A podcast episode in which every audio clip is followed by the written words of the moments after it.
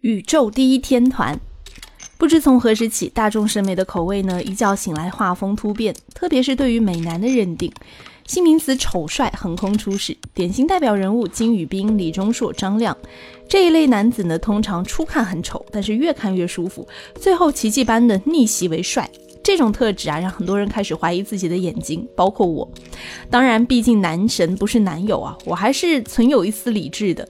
冷静思考之后，发现呢。丑仅限于五官被推上了大特写时候的表现，排列组合的位置稍微不那么黄金比例而已。可是，一旦镜头拉至全景，单是一双大长腿就已经拥有了整个世界，何况是配上衣品、气质、举止这些加分项呢？如此一来呀，不禁大喜，欧巴、名模都太遥不可及。但我的朋友圈里有他们呀！身居台北的独立乐团宇宙人，主唱小玉和贝斯手方 Q 完全符合以上标准。一百八十三厘米的大高个，腰以下全是腿。另一位成员吉他手阿奎，虽然身高少了九厘米，但三人的气质和才华要吸引大批迷妹，简直是易如反掌。最重要的是啊，他们还很天。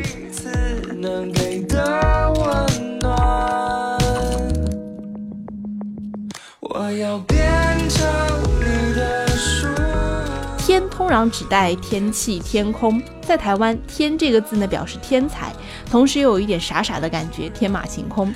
具体而言呢，如果一个人一直坚持做某件在外人眼里不会成功的事，这种傻傻的状态就会被称为“天”。阿奎说，他这辈子做过最天的事，就是组了宇宙人这支乐团。在认识宇宙人的四年里，我深刻的体会到他们从音乐到生活，全方位无死角的将天的精神深入贯彻落实到了每一颗细胞。比如他们拍摄专辑《地球漫步》的封面，三个人侧躺在地上，摆出走路的姿势，把照片转九十度来看，就好像是靠着一面墙在走。这大概是他们程度最轻的天才行为了吧。二零零四年的暑假，正值雅典奥运会期间，还在念高中的小玉和阿奎一起去日本旅行。饭店里的电视呢，播放着奥运男子跨栏项目的决赛，有一位选手深深地吸引了他们。这位选手叫 Felix Sanchez，是一名多米尼加籍的选手。他在赛前热身的时候呢，点亮了手上很绚丽的 LED 手环，并且跳起了自创舞步，完全沉浸在自己的宇宙里。厉害的是啊，最后他还拿下了该项目的金牌。这个令人赞叹的表现，让他们蹦出了一个绝妙的形容词：这个人好宇宙。正想组乐团的他们呢，当下决定团名就叫宇宙人。我说，为什么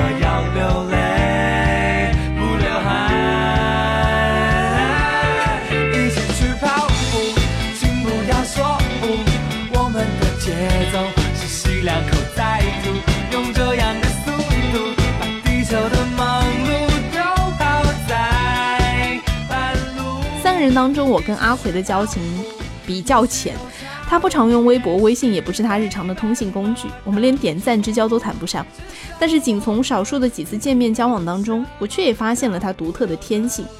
二零一六年的国庆期间啊，宇宙人在上海做五月天演唱会的表演嘉宾。那几天呢，我也正好在上海参加简单生活节，于是索性在演出之后相约小聚。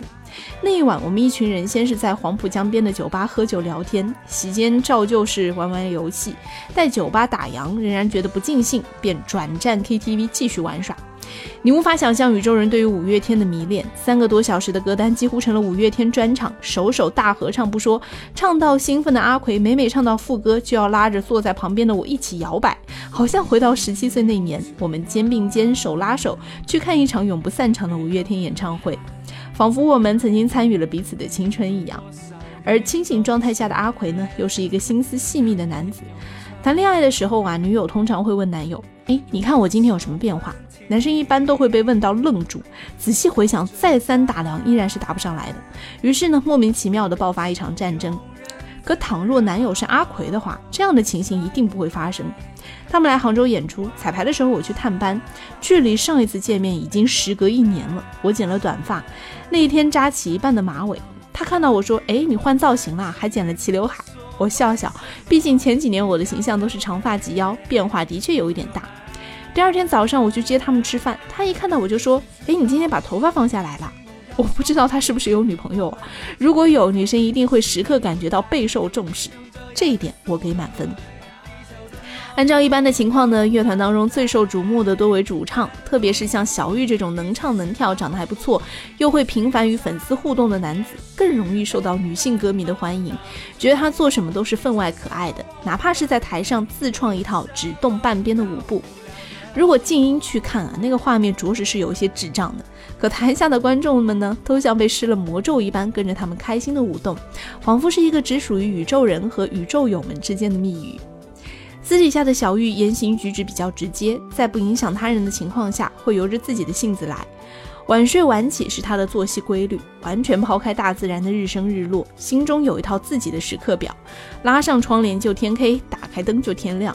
小玉说，她晚上不睡觉是在想事情，起床也需要一段时间来整理思绪，要到一个清醒的状态需要比较久的时间。更有趣的是她的恋爱观。在准备这本书的某天凌晨，整理完宇宙人的专访录音，猜想小玉大概还没睡吧，便给他发信息闲聊起来。年轻男女会困扰和好奇的话题，通常是离不开情感的，所以我问他，演出如此频繁，越来越多的巡演，要常飞去世界各地，还有时间谈恋爱吗？他说：“恋爱是养分，有时候可以不谈，有时候一定要谈。比如寂寞的时候，想抱着人睡觉的时候，想看着另一个人的眼睛吃饭的时候，想工作的时候，有人可以让你分心的时候。听起来似乎很以自我为中心哦。谈不谈恋爱，完全取决于自己内心的欲望。可是仔细想想呢，似乎也无法反驳，这大概也是一种天的表现吧。”贝斯手方 Q 的性格呢，我一直是猜不透的。言谈有理，却总感觉他的体内隐藏着一股闷骚的气质。一般而言，贝斯手在乐团当中的地位稍稍靠后。作为节奏型乐器，主要配合鼓的节奏，让音乐的情感层次更为丰富。宇宙人乐团的音乐风格呢，是比较偏向 funk，也就是黑人爵士乐演变而来的某一种奏停打击乐啊，律感很强。这一类音乐的主角呢，反而是贝斯跟鼓，而方 Q 又能把贝斯弹出花来。因为年纪稍长于其他两位成员，所以大家都会叫方 Q 叫学长。他的作息习惯呢，的确也比他人要更加健康一点，早睡早起。每一次入住饭店都会先找健身房跟游泳池。他说饭店游泳池都比较漂亮。小玉说有一次他们去演出，他跟学长住一间房。那天晚上两个人都失眠，但又不跟对方聊天。快三点的时候呢，学长突然起身出门，隔了半个小时回来拿了什么东西又出去。小鱼说他后来睡着了，所以也不清楚学长是什么时候回房的。第二天问起来才知道，原来学长前天晚上睡不着，索性去健身房锻炼去了。关于方 Q 的段子，最有趣的不是他本人，而是他的妈妈。母亲的本能呢，都是会无条件的关心跟支持自己的小孩，哪怕是自己原本并不了解的事物。但凡是自己的小孩喜欢啊，妈妈也会跟着去了解。有一天呢，方 Q 的妈妈突然跟他说：“我觉得你们宇宙人啊，应该写一首有关于茶的歌，喝茶健康。我昨天晚上写好了词给你们用。这首歌呢，被方 Q 用某一个趣味音频软件简单制作了一下，还颇有独立音乐人的调性哦。果然，天性会遗传。日本作家渡边淳一在《钝感力》一书当中提出钝感力的概念，有别于敏感。他认为，在当下的社会，钝感才能给人带来更幸福的生活。关于什么是钝感力，《阿甘正传》里面呢提出了一个直观的论点：百般算计不如一颗单纯的心。渡边淳一提出钝感力有五项铁律。第一点，迅速忘却不愉快的事。有的人能将不愉快的事记一辈子，等于变相的折磨自己。若能够把不愉快的事转头就忘，这也是一种能力。第二点，认定目标，即使失败也仍然要继续挑战。第三点，坦然的面对流言蜚语。第四点。对嫉妒、讽刺常怀感谢之情，也就是当别人嫉妒、讽刺的时候，换一个角度接受和感谢他们的关注。第五点，面对表扬不得寸进尺，不得意忘形。宇宙人乐团的天不正是钝感力的表现吗？不完全按照世俗常理出牌，爱创造趣味性的生活方式，在不被所有人看好的情况下，坚持做他们喜欢的音乐。直到如今，成团十二年，累计一万小时的练习，从听五月天的歌长大的歌迷，渐渐成长为可以作为五月天演唱会开场表演嘉宾的歌手。我相信，在他们顿感天性的引领下，终有一天他们会完成最终的梦想，成为和五月天一样真正的宇宙天团。到那一天，小雨，我想再坐在你的机车后座，和你去和平公园、阳明山，听你再说说那些年你们的故事。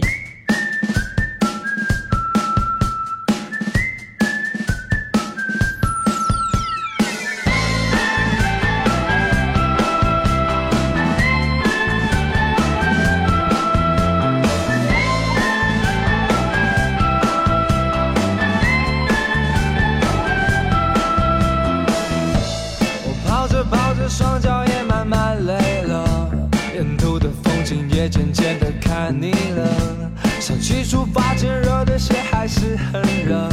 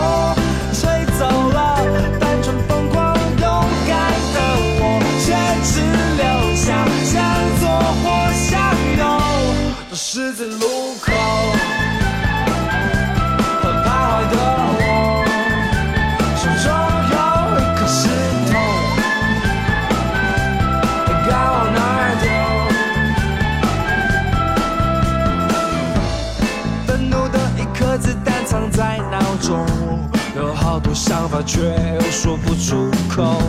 难道是为了忧愁说着忧愁，喝一口就想要变得成熟？时间真的。